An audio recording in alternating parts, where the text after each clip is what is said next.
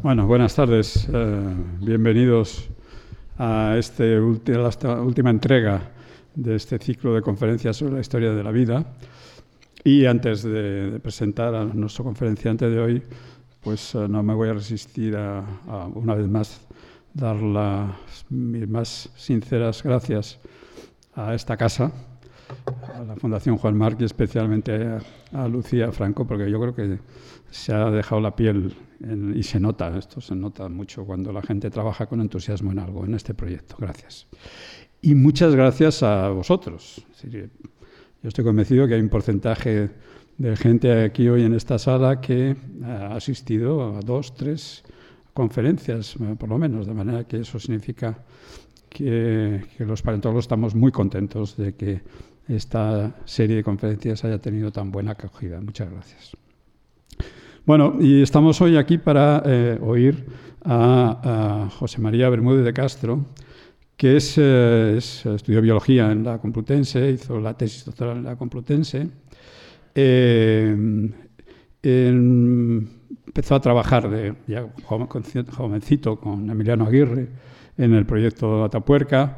Si no recuerdo mal, Emiliano Aguirre dejó el proyecto Atapuerca en el 91, a comienzos de los 90, 91 y en ese momento, eh, bueno, pues se planteó una cosa con una solución que a mí me pareció excelente y, las, y la, prueba de la excelencia es los resultados que ha dado, es no depositar la, digamos, la dirección de, ese magno proyecto en una sola persona, sino en un triunvirato. Entonces, eh, José, José María de Castro, Juan Luis Arzuaga y Donald Carbonell formaron aquel triunvirato que se ha visto que ha producido realmente cosas increíbles, que nos ha puesto, ha puesto a la paleontropología española al nivel del estado del arte de los estudios de evolución humana en todo el mundo. ¿no? De manera que eso, obviamente, se lo tenemos que agradecer a ellos con un, trabajo realmente increíble. Y como sabéis, en el año 97, si no recuerdo mal, pues digamos al triunvirato, a, a Emiliano Aguirre, que empezó todo este cotarro, y también a otros colaboradores se les concedió el premio eh, Príncipe de Asturias a la ciencia y la tecnología. Eh, José María Bermúdez Castro es profesor de investigación del Consejo Superior de Investigaciones Científicas, estuvo algún tiempo en el museo, eh, pero fue el, primer director del Centro Nacional de Estudios sobre Evolución Humana en Burgos, como sabéis, ese sitio que tiene un museo tan estupendo que eh, también recomiendo eh, vivamente que el que no lo conozca vaya por allí, por Burgos, y aproveche otras maravillas que tiene la ciudad también, claro. Em, creo que fue a comienzos de los 2000, ¿no? Dejaste la dirección del, 2000... No, 2010, 2000... 2012-2013, eso es, sí, sí, sí, no, 2000 sería mucho, estuviste...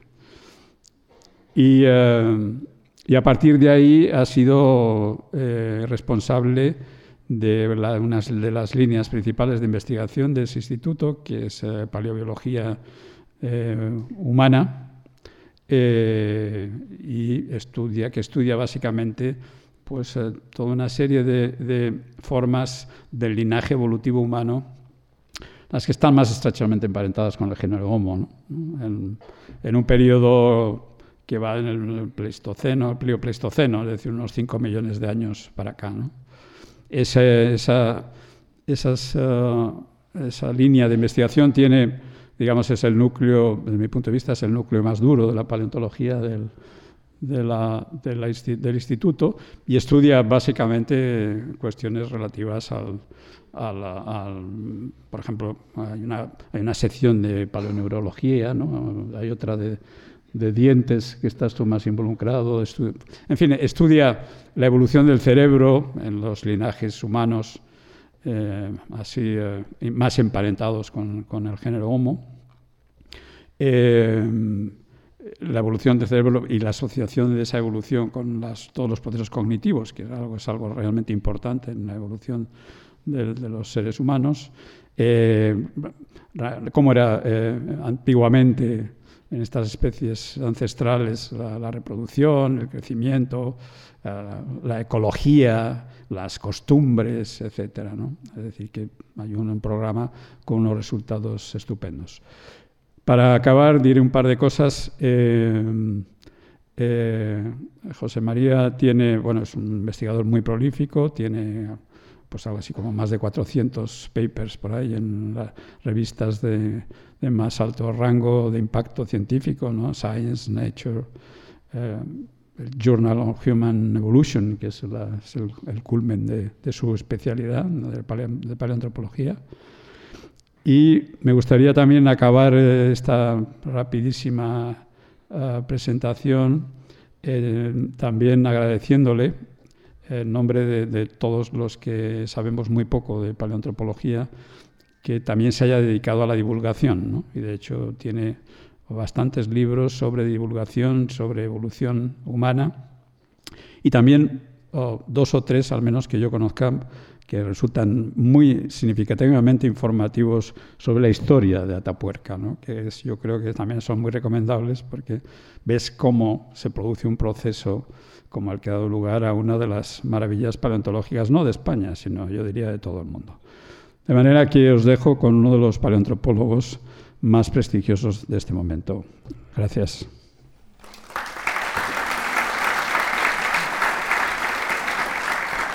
Hola, buenas tardes. Siempre es un placer que te presente un gran amigo, como es Pepelu, cariñosamente José Luis Sant, Pepelu para, para los amigos.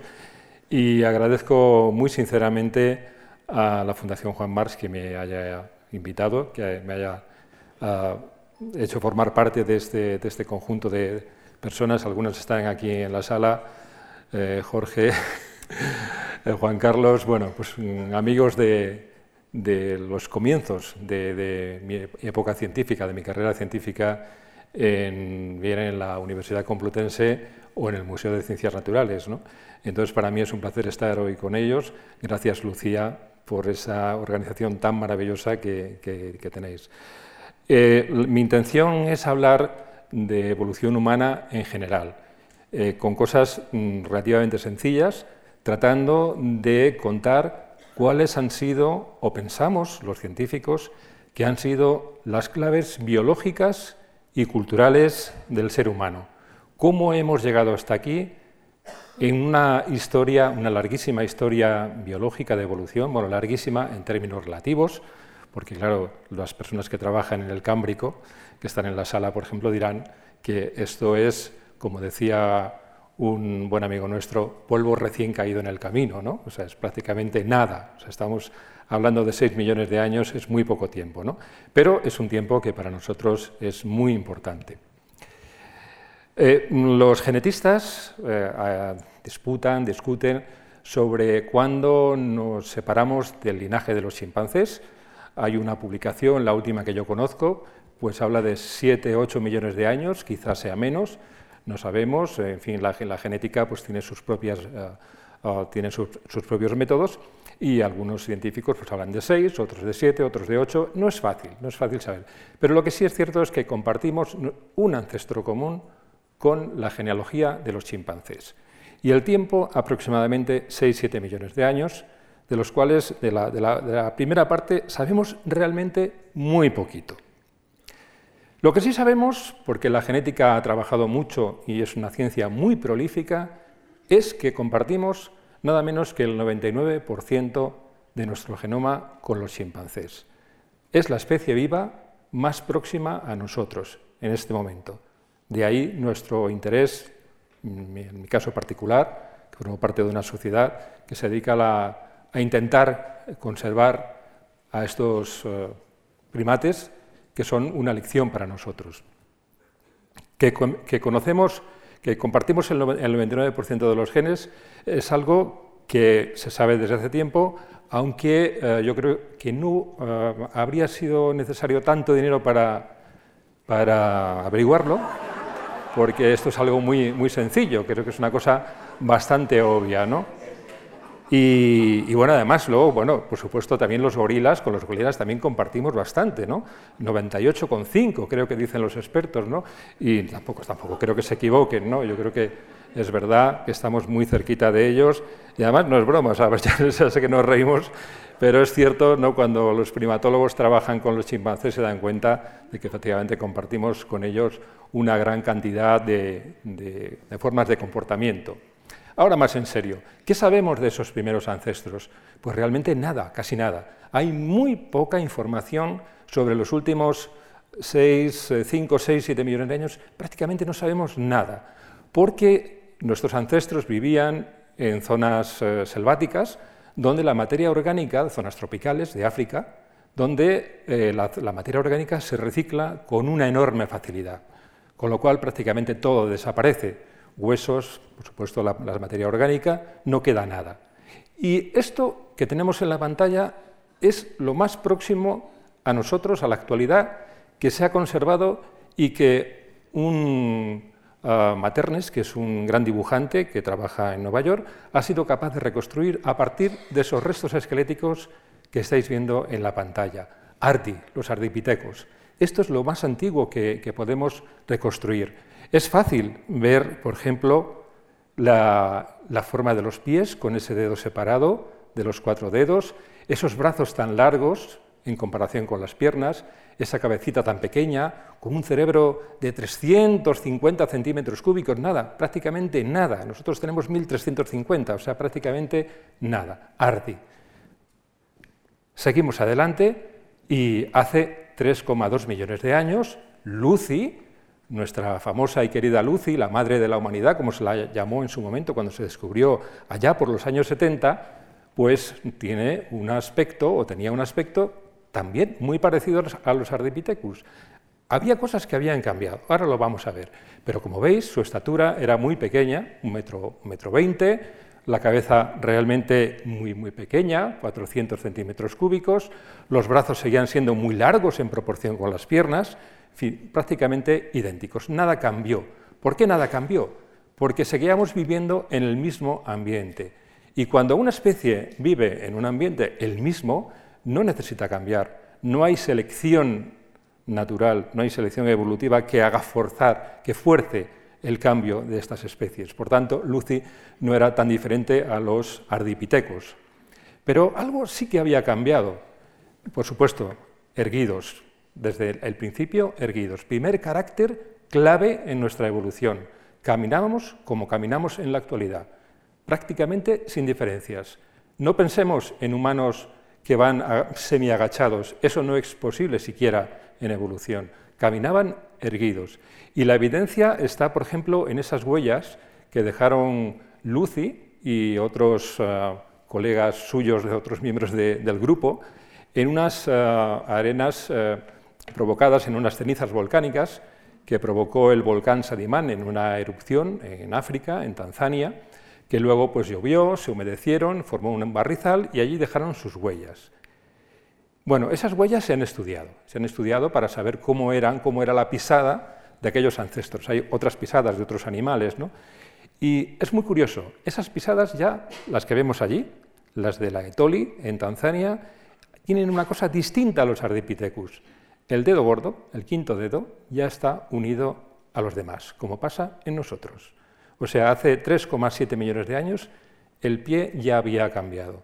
Es decir, sí, erguidos, pero con pequeños cambios que ya se van notando. Por supuesto, nuestro pie, el pie de los chimpancés, con su dedo gordo, con el quinto dedo separado, bien separado de los demás, porque no, son, er, no, caminan erguidos, caminan con, son cuadrúpedos, como bien sabéis. Seguimos adelante. Bueno, ¿qué comíamos? Esta es una buena pregunta. ¿no? Eh, pues mirad, desde siempre hemos sido omnívoros, hemos comido de todo. Lo que ocurre es que, claro, si estos humanos están viviendo en una zona de selva, lo más lógico es pensar que se alimenten de vegetales. Pues no eran vegetarianos estrictos, ni mucho menos. Igual que los chimpancés. Los chimpancés no son vegetarianos estrictos, ni mucho menos. Consumen cualquier cosa. Mm, orugas, eh, insectos, incluso cazan también. Los chimpancés cazan. Así que no sería nada de extrañar que estos humanos, los australopithecus africanos, los australopithecus afarensis, también cazaran, fueran cazadores. ¿Por qué no? Lo que pasa es que a lo mejor la mayor parte de su dieta estaba formada por vegetales, por frutos, que era lo que tenían más a mano. Seguimos adelante. ¿Qué ocurrió? No os asustéis por esta imagen. La voy a explicar rápidamente. ¿Qué sucede en los últimos 5 millones de años? Pues que el, clima empieza a enfriarse. Parece mentira. Ahora que estamos hablando de cambio climático, que estamos en un aumento de la temperatura, bueno, pues durante los últimos 5 millones de años, la temperatura media del planeta, como observáis con esta línea roja, ha ido descendiendo. Por supuesto, ha habido oscilaciones climáticas, ¿no? pero en promedio, en global, esta es la tendencia, a bajar. Subiremos, ahora subiremos con el cambio climático, lo pararemos probablemente, pero de momento que sepáis que ha habido una disminución del cambio climático y además oscilaciones climáticas cada vez más uh, potentes, las famosas glaciaciones y épocas interglaciares. Esto ha, sin duda, ha marcado el devenir de la genealogía humana, sin duda. Esto es importante. Bueno, ¿qué ocurrió cuando cambia el clima? Bueno, pues que si cambia el clima, y además de una manera oscilante, pues las cosas cambian, el medio cambia. Y si el medio cambia, las especies pues, se adaptan a la nueva situación o se extinguen. Nosotros, nuestra genealogía no se extinguió. Muchas especies acabaron, terminaron, pero algunas pudieron seguir. Por eso hoy estamos aquí. África cambia de ser prácticamente todo tropical, con selvas, mm, con ríos, con vegetación y demás, de pronto aparecen los desiertos, el desierto del Sáhara, eh, que tiene una extensión enorme en la actualidad, y también las sabanas. Y los humanos, de la genealogía humana, nos fuimos a vivir aquí. Y claro, hay que cambiar. Si estamos en un ambiente distinto, tenemos que cambiar. Hemos de adaptarnos. Aprovechamos nuestra riqueza genética para adaptarnos a la nueva situación. Y entonces sí, entonces a lo mejor empezamos a ser más carnívoros o carroñeros, quién sabe. Hay discusión, hipótesis sobre esto, ¿no? Eh, que, seamos carroñeros, qué mal suena esto, ¿verdad? Eh, haber empezado así. Por eso decimos, bueno, cazadores, ¿no? Eso nos ennoblece un poquito más, ¿no? Aquí tenemos unos primeros homo, homo habilis, vamos a llamarlo así, o algunos antiguos homo, que están pues devorando a una, a una cebra, que quizás hayan encontrado muerta o quizá cazaron no, no, no sabemos. ¿no? Otra cosa que está sucediendo en ese momento, hacia los 2,7 millones de años, 3 millones de años, aparece la primera tecnología que los arqueólogos son capaces de reconocer. Los chimpancés eh, utilizan herramientas, utilizan piedras para partir las nueces, pero no cambian la materia prima. Los arqueólogos dicen, para que haya herramientas, lo que se necesita es que haya una intervención humana para cambiar y modificar la materia prima con la que están hechas las herramientas. Esto es tecnología. Y la tecnología como tal, aunque sea tan simple como la que estamos viendo en la pantalla, pues tiene, que sepamos, por ahora, 2,7 millones de años, en Etiopía se han encontrado varios yacimientos, e incluso se habla de más, de hasta 3,3 millones de años. Está por ver está por discutir. Yo mm, soy bastante partidario de que es así, de que posiblemente la industria lítica eh, sea superior a 3 millones de años, pero bueno, esto no es lo importante. Lo importante es que ya en esa época se está cambiando la materia prima. Eh, las, piedras se golpean y se obtienen filos cortantes que sirven pues, para desmembrar, para cortar la carne, para otras muchas cosas. ¿Qué más cosas están sucediendo en este momento? Bueno, la mano. La mano cambia. La mano de un chimpancé la tenemos ahí. Es una mano que sirve fundamentalmente para agarrarse a las ramas, para coger objetos, por supuesto, porque también manejan esas piedras o mm, cogen palos para coger termitas. Pero nosotros necesitamos algo más. Necesitamos tener la pinza de precisión. E, es un elemento anatómico que casi pasa inadvertido pero que es fundamental, ha sido fundamental en, nuestra evolución. Tenemos la posibilidad de oponer el dedo pulgar con el dedo índice y con los, demás dedos. ¿no? Es la llamada pinza de precisión. Bueno, es, parece que es una cosa muy simple, muy sencilla, pero fundamental, una clave, una clave, una clave más para nuestra evolución. Y fijaros, voy a más. Cuando se hace la disección de la mano de un chimpancé y de la mano de un humano, observamos cosas muy curiosas.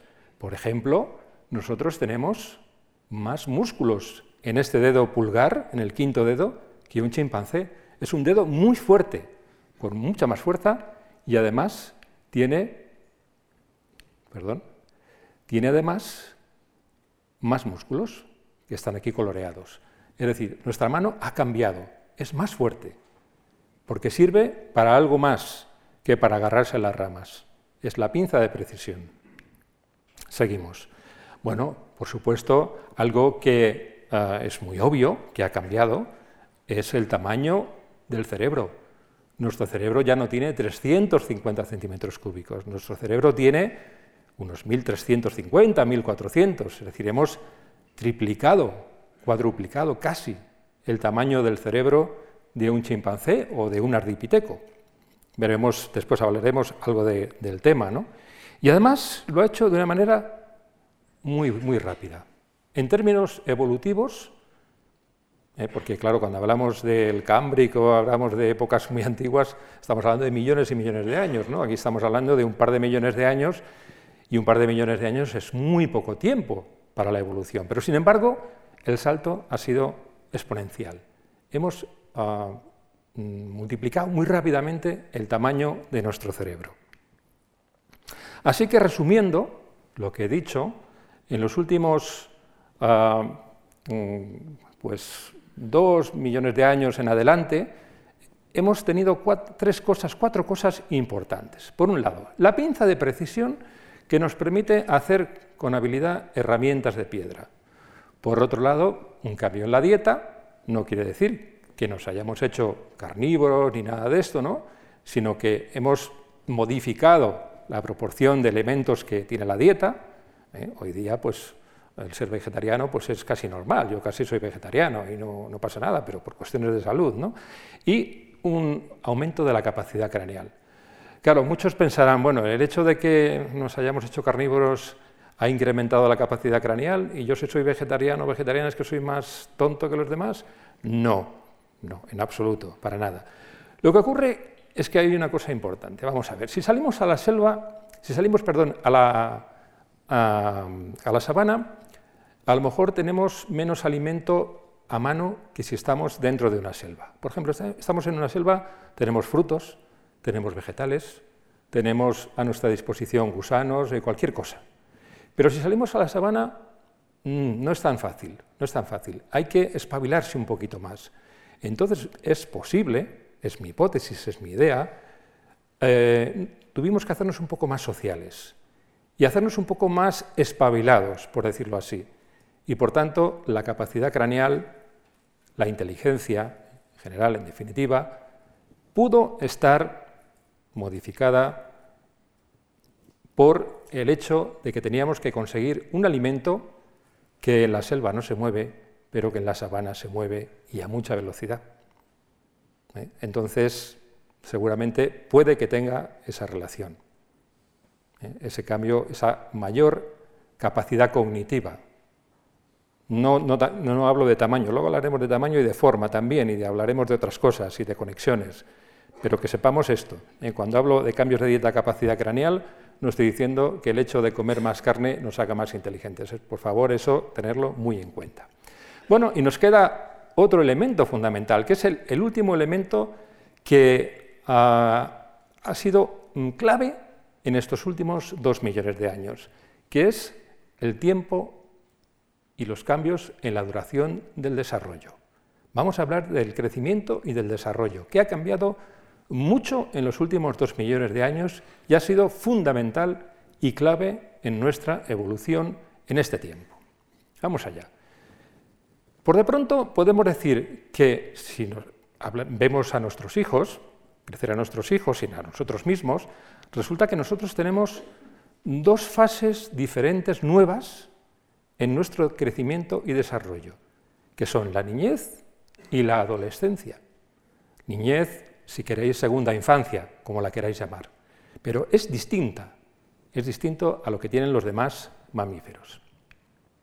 Mirad, este es un dibujo esquemático ya un poquito antiguo, pero no ha cambiado mucho, porque tampoco se ha averiguado mucho sobre cuándo aparecen estas dos fases nuevas de la evolución.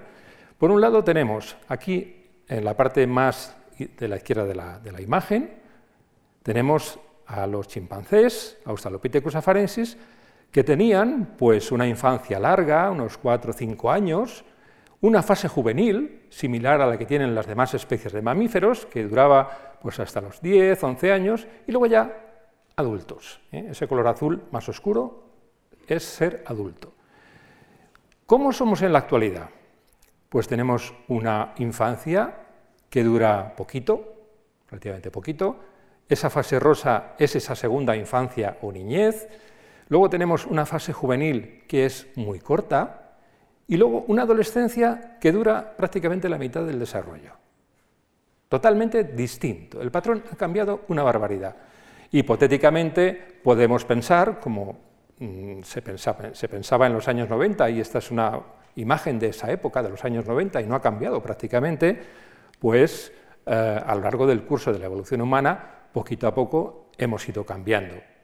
Mm, realmente se sabe muy, poco. Hemos trabajado, hemos investigado, incluso también en Atapuerca sobre este tema, y seguimos con hipótesis eh, todavía muy poco formales sobre, sobre este tema. Pero bueno, en cualquier caso, hay que fijarse en esto. Primero, que los más antiguos representantes de la genealogía humana tenían un desarrollo, un crecimiento muy similar a la de cualquier especie de mamífero, un elefante, un león, por ejemplo, y nosotros que tenemos un desarrollo, un crecimiento que es completamente diferente. ¿Qué consecuencias ha tenido todo esto? Vamos a hablar un poquito de ello porque es un tema que a mí me gusta bastante.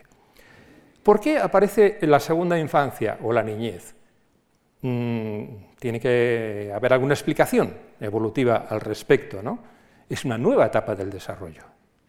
Bueno, vamos a verlo, vamos a analizarlo. Mirad, la infancia, eh, esa fase primera del desarrollo, desde que nacemos hasta que bueno, somos, en, nuestro caso, niños, pues es una etapa que es bastante larga en chimpancés, en gorilas, en orangutanes, y probablemente también, casi seguro, podemos decir que lo era también en los australopithecus, en los parántropos, en los ardipithecos, en fin, en todas estas especies del pasado. La infancia podría decirse que es similar a la lactancia intensiva. Estas especies de primates tienen una duración de la lactancia que es muy larga. Por ejemplo, los chimpancés y los gorilas tienen una lactancia intensiva. lactancia intensiva quiere decir que no para prácticamente, aunque vayan introduciendo algo de alimento duro o de alimento eh, en, los, pequeños y demás, casi todo es leche materna. Y claro, la lactancia intensiva inhibe la ovulación. Si inhibe la ovulación, quiere decir que la mamá chimpancé no puede tener más hijos hasta que no termina de destetar a su primer hijo, o a su segundo, o a su tercero. Bien, esto ocurre en los chimpancés, en los gorilas, cada cuatro o cinco años, y en los orangutanes, ocho años. En nosotros, muy poquito tiempo, como bien sabéis. Vamos a verlo esto. Los simios antropoideos tienen muy pocos hijos. Tienen un promedio intervalo de nacimientos, que es de unos 5 años en los chimpancés, de 8 o 9 en los orangutanes, que es una barbaridad, y su tiempo de fertilidad es prácticamente la misma que en nosotros, que en la especie humana actual. De manera que pueden tener muy pocos hijos, muy poquitos. Claro, es, un riesgo demográfico, sobre todo porque son especies que se encuentran en unas condiciones mm, actualmente muy complicadas. La presión humana pues, ha, hecho que eh, vivan prácticamente en reservas, en lugares que se están eh, despoblando de árboles, de su hábitat y demás, y son especies que están en riesgo de extinción. Mm, cuando nosotros no éramos tan, eh, fin, no, teníamos tanta modernidad, estas especies también estaban ahí en el límite de la extinción, ¿no? porque tenían una demografía muy bajita, muy pocos hijos, muy pocos hijos, y eso era un peligro. Bueno, pues nosotros fuimos capaces, la genealogía humana, fuimos capaces de escapar de esa, no me gusta esta palabra, estrategia, porque la evolución no tiene estrategias, pero bueno, es una palabra que utilizamos en paleontología muchas veces o en evolución de una manera informal, eh, para entendernos entre nosotros, porque la selección natural no tiene estrategias para hacer nada, ni, en la vida, pero mm, esa estrategia tuvo que cambiar, tuvo que cambiar para que nosotros pudiéramos salir adelante. ¿no? Sigamos. La solución que encontramos fue la aparición de la segunda infancia o de la niñez. ¿Por qué? Bueno, pues lo que podemos hacer es disminuir el tiempo que dura la lactancia. De hecho, ahora en las mujeres que todavía dan lactancia intensiva a sus hijos, pues lo hacen durante dos años, incluso más, ¿no? Pero con dos años es más que suficiente. Con seis meses es lo que recomienda la Organización Mundial de la Salud. Pero si son dos años, todavía mejor. Todavía mejor para los niños. Un regalo absolutamente increíble que les podemos dar a nuestros hijos. ¿no? Y después ya viene la segunda infancia o la niñez. Ya los niños empiezan a tener un sistema digestivo que está mejor preparado para ah, poder digerir otros alimentos. Con lo cual, las mujeres pueden volver a quedarse embarazadas, ya no está la hormona prolactina ah, tan activada y, por tanto, una mujer puede tener más hijos. De hecho, bueno, ah, todo el mundo sabe, en, la época del baby boom a la que yo pertenezco, pues todas las mujeres pues, tenían 6, 7 hijos, 14, hasta 20 hijos, ¿no? Barbaridades, ¿no? Se podían tener, ¿no? Hoy día ya no es así, ¿no? Por otras razones que no vamos a... a... Y con eso, pues hemos modificado la estrategia y, por tanto, ya no estamos en ese riesgo demográfico. Ahora estamos en otro riesgo demográfico, que somos demasiados. ¿eh? Pensarlo también, ¿no? Tiene también su gracia. ¿no? Bueno, ¿y conseguimos algo con esto? ¿Algo más que tener más hijos? Bueno, de entrada, pues un mayor gasto energético para los padres. Los padres lo pasamos mal porque, claro, tenemos más hijos y, por tanto, en fin, es un gasto energético para los padres, para la madre que tiene que tener el hijo y para luego el padre también, si colabora, naturalmente, ¿no? Bueno, mm, pero también conseguimos algo más, por ejemplo, tener un cerebro más grande durante un mayor tiempo de crecimiento y desarrollo. Bueno, un beneficio también, ¿no? Es correcto, podemos tener un cerebro mayor. Pero, cuidado, el tiempo no es lo más importante en esta situación. Vamos a verlo. Por ejemplo, el 90% del crecimiento cerebral de un chimpancé se produce a los cuatro años. El 90% del crecimiento cerebral de un humano actual se consigue a los cinco años. Bueno, tampoco es tanta la, diferencia.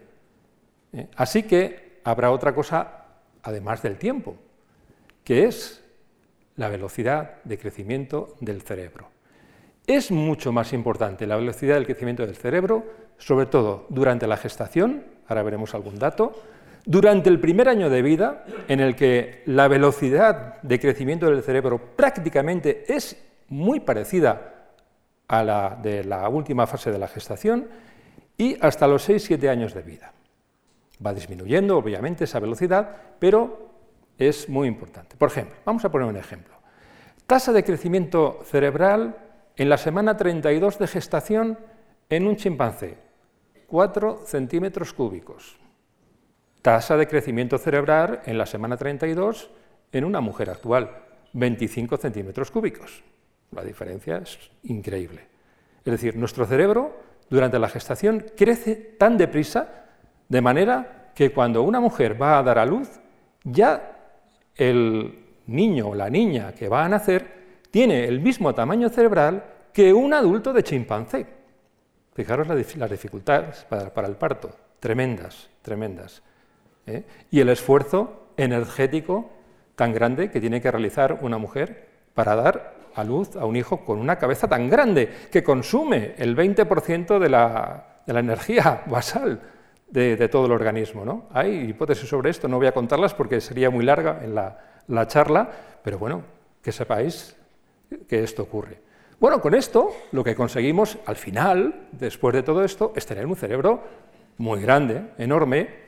La gran ventaja, tenemos un cerebro que tiene 1.400 centímetros cúbicos, 1.350 creo que es el, el promedio, ¿no? Una gran cabeza, muy grande. Mm, por supuesto, mm, no quiere decir que aunque tengamos un gran cerebro seamos muy inteligentes. Eh, también hay otras cosas, otras cosas importantes en el cerebro, aparte del tener, el cerebro muy grande. ¿no? Hay personas que pueden tener una, cabeza muy grande y a lo mejor pues, son menos listos que otros que tienen la cabeza más pequeña. Es así, es verdad. Einstein tenía una cabeza muy pequeñita, si no, si no, no mienten las crónicas. ¿no? Bueno, hay otra cosa, otra cosa importante en nuestra evolución que, tiene también eh, que ver con el desarrollo cerebral. Y es que nosotros nacemos mm, con un eh, estado de desarrollo cerebral muy poco formado. Es lo que se llama altricialidad secundaria. Es una palabreja, una palabra, pero bueno, se llama así, altricialidad secundaria. ¿eh? Somos muy altriciales, que es eh, sería el equivalente, mm, bueno, el contrario a ser precoces, precociales. Son palabras que, en fin, tampoco quería ponerlas, pero bueno, aprendemos una, palabra más, si es que no la conocíais, precoces frente a ser altriciales. ¿no? Somos muy altriciales. Cuando nacemos apenas nos movemos, eh, durante los primeros días de vida prácticamente apenas gemimos, Em, para llamar a la madre porque que tenemos hambre y entonces pues la madre pues acude y ya está, ¿no? luego ya empezamos a movernos un poquito y tal, pero bueno, tardamos mucho tiempo. Pero es que a los tres meses un chimpancé ya está corriendo por la selva, ¿no? Corre que se las pela. Y nosotros a los tres meses, hasta, hasta que no tenemos un año, no empezamos a caminar. Y hasta que no tenemos tres años, no empezamos a, correr, a corretear un poco y a separarnos un poco de nuestra madre. ¿no?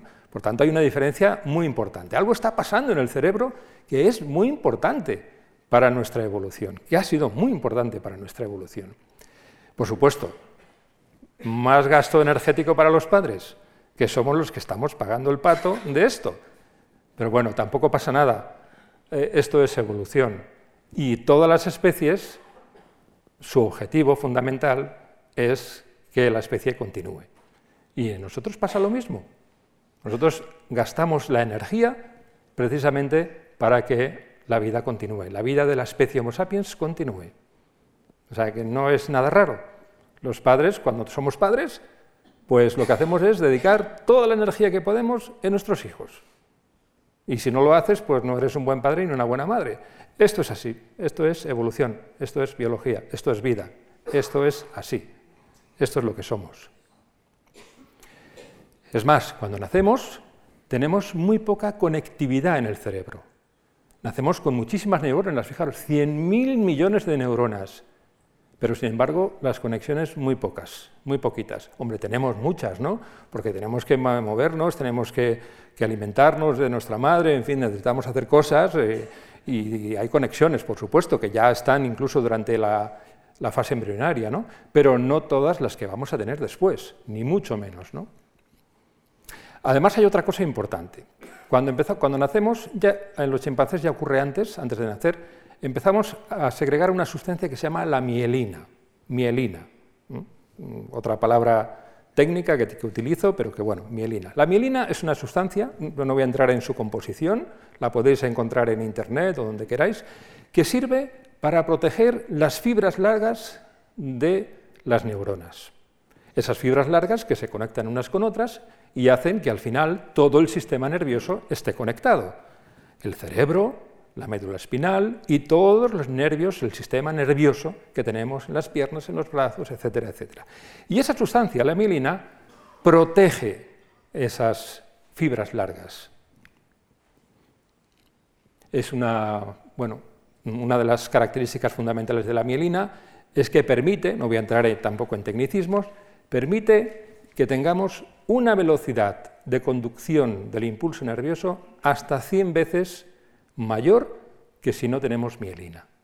Por tanto, es una sustancia importante que vamos poco a poco eh, pues, mm, segregando para ir protegiendo esas fibras largas del sistema nervioso.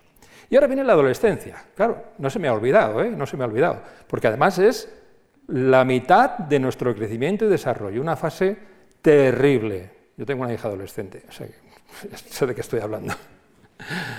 terrible, es una fase terrible, pero también muy importante, muy importante para el desarrollo del sistema nervioso, entre otras cosas, por supuesto. Por ejemplo, durante la adolescencia hay un engrosamiento del cuerpo calloso. El cuerpo calloso es esa parte del cerebro que une los dos hemisferios, el hemisferio derecho con el hemisferio izquierdo. Mm, tenemos el cerebro dividido en dos mitades, la izquierda y la derecha, que están conectadas y si están bien conectadas, pues tenemos un cerebro estupendo, porque es como, bueno, mejor. ¿eh? Cuanto más conexión entre las dos partes, en la izquierda y la derecha, pues mucho mejor. Bueno, pues durante la adolescencia se produce un engrosamiento, hay más conexiones entre la parte izquierda y la derecha. Esto ocurre durante la adolescencia. Ocurren muchas más cosas. Estaría hablando de aquí de la adolescencia durante una hora, porque me lo sé muy bien por, eso que he dicho de mi hija, ¿no? porque me interesa mucho saber qué es lo que, lo, que le, está pasando, que fue lo que nos ha pasado a todos los que estamos aquí. ¿no? Además, hay muchas mayor número de conexiones entre el hipocampo, que es el directorio de la, memoria, de la parte que tenemos en la memoria, y el área prefrontal, ahora veremos de este área, de la corteza cerebral, hay muchas más conexiones. y también hay muchas más conexiones dentro de ese área prefrontal. Mirad, esto tampoco os asuste, ¿eh? es una gráfica, pero quiero que veáis una cosa. En los chimpancés, en rojo, las líneas rojas, es eh, cuando se está formando la mielina, esa sustancia que, hace, que permite que las neuronas vayan 100 veces más deprisa. ¿no? Fijaros, en los chimpancés empiezan antes del nacimiento, aquí se ve muy bien, ¿eh? Antes del nacimiento la línea roja llegaría por aquí, antes de los cero años, y en nosotros empieza aproximadamente el nacimiento. Fijaros qué ocurre con la línea roja. Bueno, hacia los 15 años, para abajo. A los 15 años un cerebro de un chimpancé ya está formado. Ya no, va, no solamente ha crecido, sino que además ha desarrollado toda la mielina que tenía que desarrollar. Pero nosotros, hacia arriba, ¿qué es lo que está pasando? Resulta que tenemos ya 20 años, 28, 30 años y seguimos en fase adolescente del cerebro. Es decir, nuestra adolescencia normal, la que nosotros mm, siempre hemos considerado cuando ya somos adultos, termina teóricamente a los 18 años, ¿no? que es cuando los huesos ya se han formado, han formado ya, ya, ya todo está soldado, ya no vamos a crecer más, ya se acabó la adolescencia. No, la adolescencia cerebral, hasta el final de la tercera década de la vida, sigue todavía.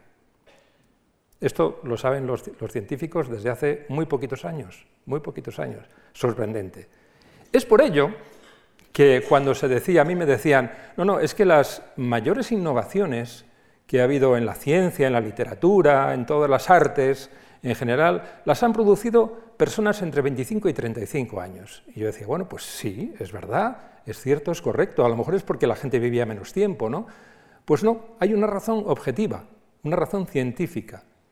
A los 30 años, 30 y pico años, es cuando tenemos el cerebro en su mayor potencia, en su mayor capacidad. Eso no quiere decir que ya, oye, a los 40 ya nos tengamos que retirar. Aquí estoy yo con 66 que voy a cumplir y estoy dando una charla y en fin, y, no sé si se me está entendiendo, que espero que sí, espero que sí, ¿no?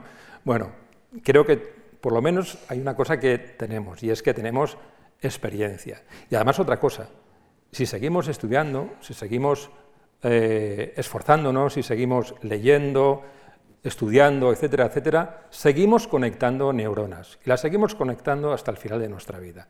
Esto es importante. ¿eh? Aunque, insisto, lo que nos dice la ciencia es que hace los 30 años es cuando el cerebro está en su mejor momento. 30, 32, 35 años es su mejor momento. ¿eh? Pero bueno, esto es lo que nos dice la ciencia y que los que tendremos más edad, que no nos acomplejemos, ¿eh? que podemos seguir todavía haciendo muchas, muchas, muchas cosas. ¿no? Bueno, esto es una, simplemente una, una imagen muy, visual de ver cómo los colores más verdosos indican menos mielina y los más azulados indican más mielina. Y precisamente es la última parte que tarda, eh, en la que se forma la mielina, es esta parte frontal que tenemos aquí, esta parte que está cinco veces más desarrollada que en un chimpancé. Por eso tenemos el cerebro así tan elevado, ¿no? con la frente tan vertical. Bueno, este lóbulo frontal ya se sabe que es donde se producen una serie de mm, habilidades cognitivas que consideramos humanas, ¿no? Pues, no sé, el, el, lenguaje tiene una relación con esto, aunque hay otras áreas, el área de Broca y de Wernicke, el área frontal tiene que ver con el lenguaje, la capacidad de concentración en el trabajo, la planificación. Eh, recuerdo cuando mi buen amigo Pepe Lu me llamó para planificar esta charla, fue en agosto del año pasado, un año entero ¿no? planificando esto. ¿no? Qué gran capacidad, Pepe Lu, tremenda capacidad que, tenemos los humanos de planificar cosas a tan larguísimo plazo. Pero cuidado, un chimpancé también planifica. ¿eh? Los, los chimpancés esconden palos para utilizarlos al día siguiente. Es decir, también planifican, lo que pasa es que lo hacen con más modestia. ¿no?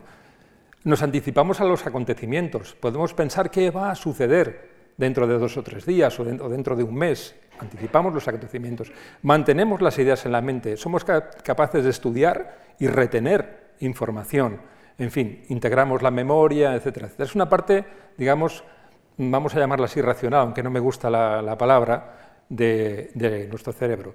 Y tenemos otras partes en el cerebro que eh, bueno, pues están relacionadas más con cuestiones como las emociones, ¿no? las relaciones sociales, eh, pues reconocemos rostros, hay una serie de cosas que, bueno, pues que tienen relación pues con, cosas más eh, básicas, ¿no?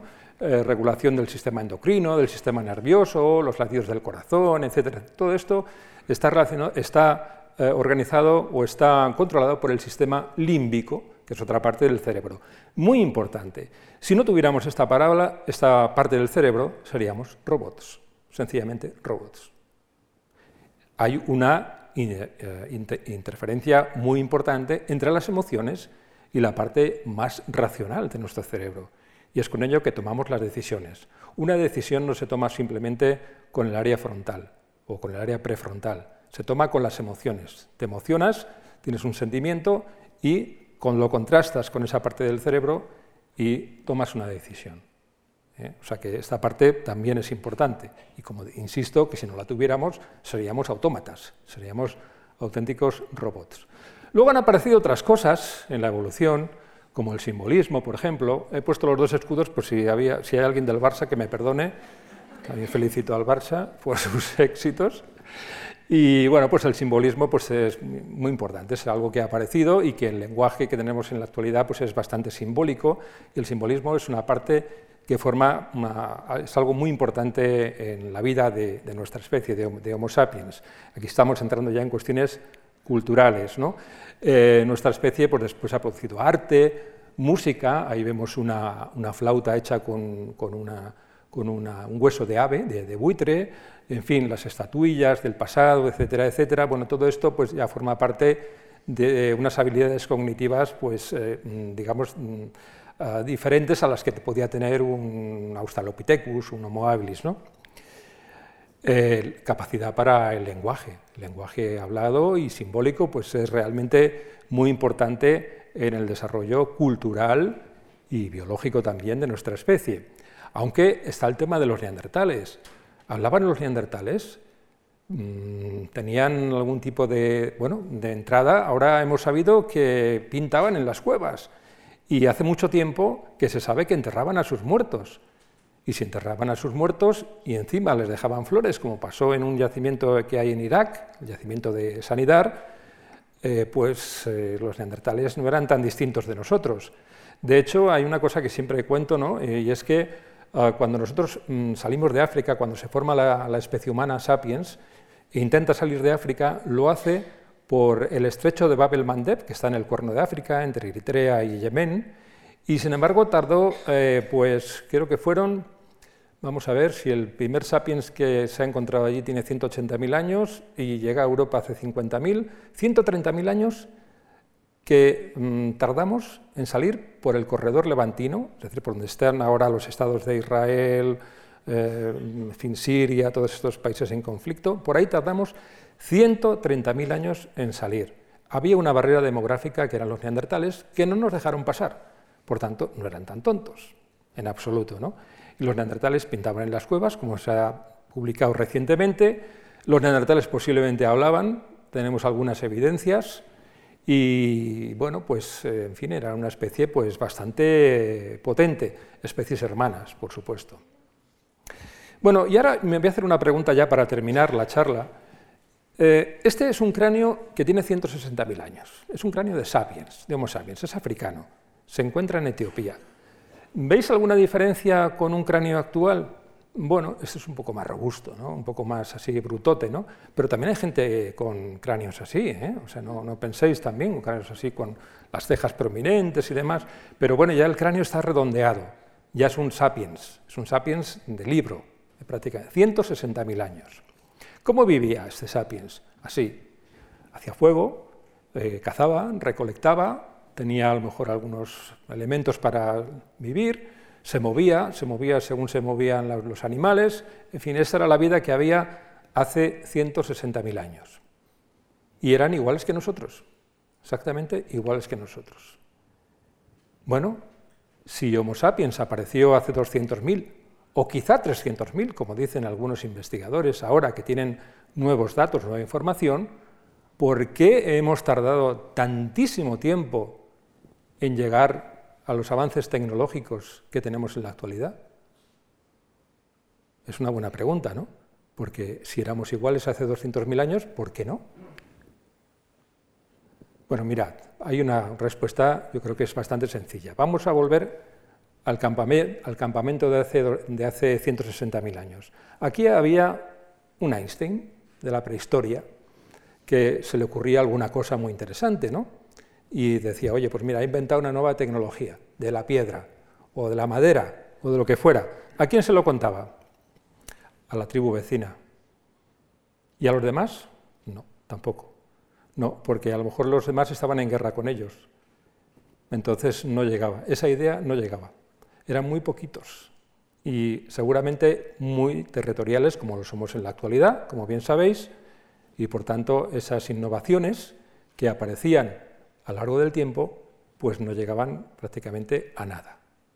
nada. Por eso hemos estado miles y miles de años prácticamente sin avanzar, sin avanzar nada.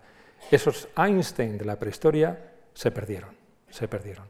No fueron capaces de transmitir su información a las tribus vecinas, y por eso hemos estado siendo cazadores y recolectores durante miles y miles de años y sigue habiendo, por supuesto, cazadores y recolectores. Pero llegó un día en que alguien inventó, en varias partes del mundo, por cierto, un sistema nuevo de, eh, económico, que es la, el neolítico.